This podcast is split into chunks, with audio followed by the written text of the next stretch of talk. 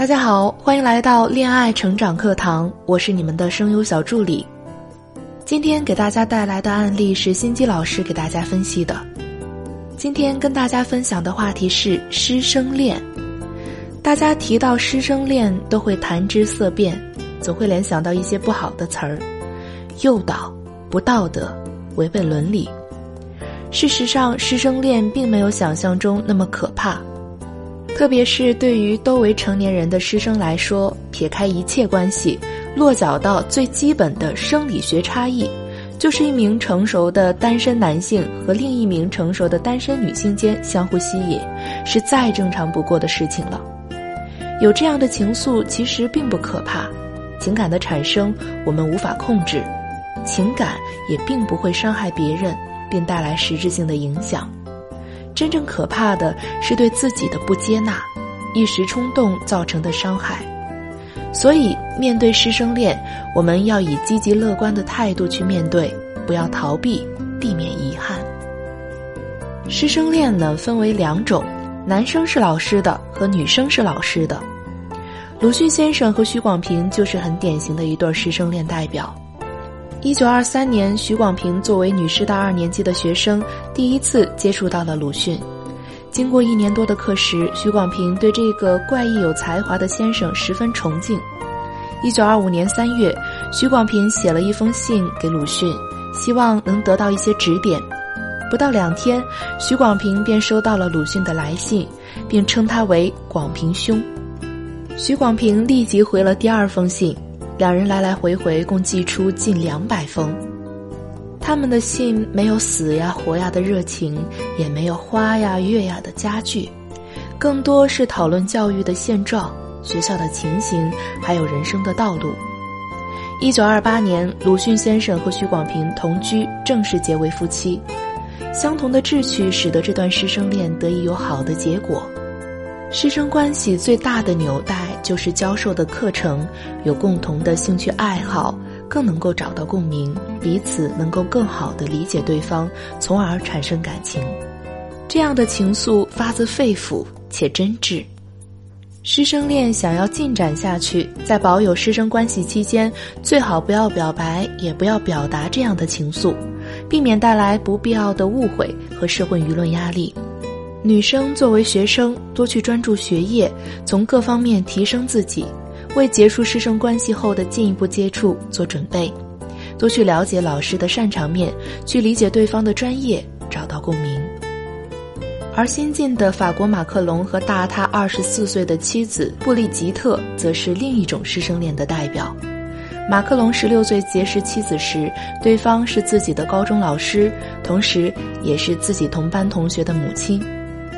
布利吉特呢，时常在自己的课题上表扬马克龙，拿马克龙做榜样。他非常欣赏马克龙的才华，马克龙对其一见倾心。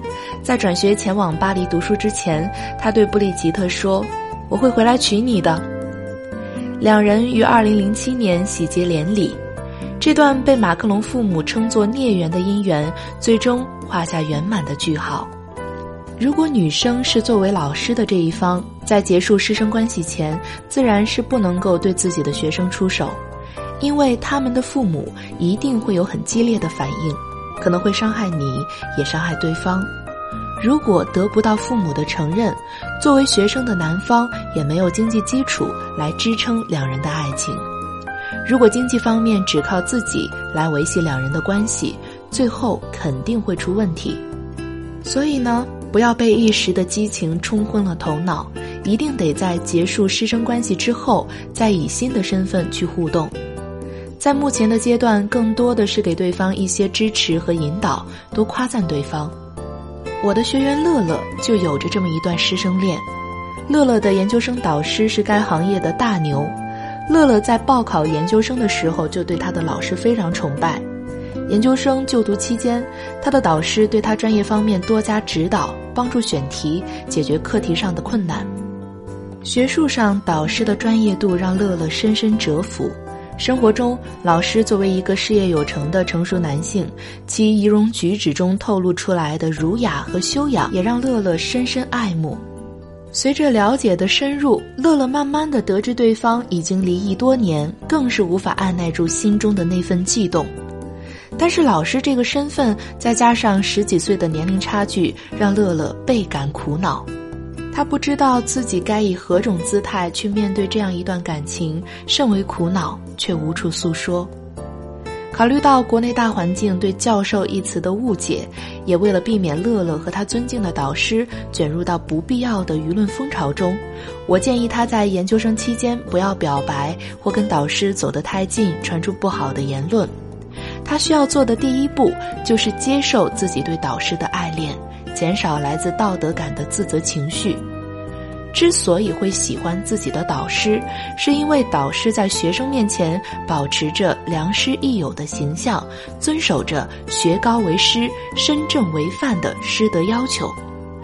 一般导师在学生眼里就会很有内涵、很善良，而成熟的男老师身上所具有的那股气质，绝对不是同龄的男同学可以比拟的。所以，乐乐会喜欢上自己的导师是很正常的现象。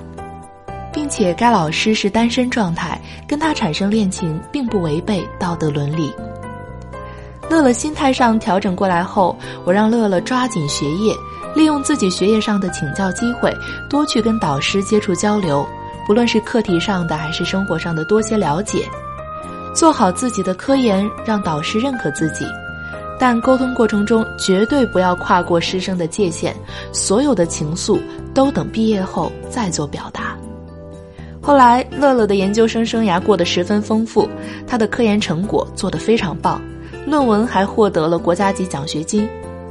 我本以为他会在毕业后向导师表白，在对他的回访过程中，他告诉我已经跟一个相亲对象确定关系，并准备谈婚论嫁了。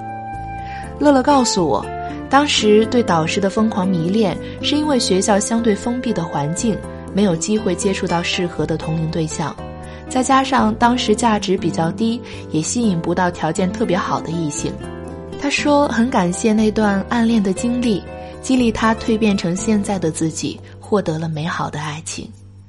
其实乐乐后面的这种转变出人意料，也在情理之中。很多时候，小女生对老师的爱慕，只是出于当时学习环境过于单纯，社交圈窄，再加上学业上细心的讲解辅导，自然容易产生一些特殊的情愫。一旦离了那种环境，可能很快就会从那种情感中跳出来，而看到更广阔的世界。特别是对于初高中的女学生来说，很容易对成熟优秀的男老师产生爱慕的感情。年龄尚未满十八岁，自己的三观还未健全，所以我是不建议这个年龄段的女生对自己师生恋的对象采取相应的追求措施。这段时间最好还是抓紧学业，规划规划好自己的未来。等到自己真正独立起来，拓展事业之后，再以一个女人的身份去和目标对象接触乃至恋爱。师生恋不可耻，不可怕。对于女孩子来说，偶尔会让自己在爱和崇拜之间迷失自我，把两者弄混淆，让自己陷入其中。其实说白了，就是价值差异的问题。这个价值差异包括认知差异、物质条件差异、精神差异这三个方面。当看到一个近乎完美形象的男人站在我们面前，无论是谁都会产生倾慕感。但是如果当你提高了认知、提升了精神知识和物质条件之后，再看当时那位完美先生，就不一定能产生倾慕感了。这让我们联想到喜欢追星的女生，有些女孩对于追星可谓说是很迷恋、很疯狂。虽然明知道他们之间是不可能在一起的，但是就是有这么一个完美目标的存在，让自己再也没办法接受现实中的男人，并与他们谈恋爱。其实这也是跟提高自身认知有关。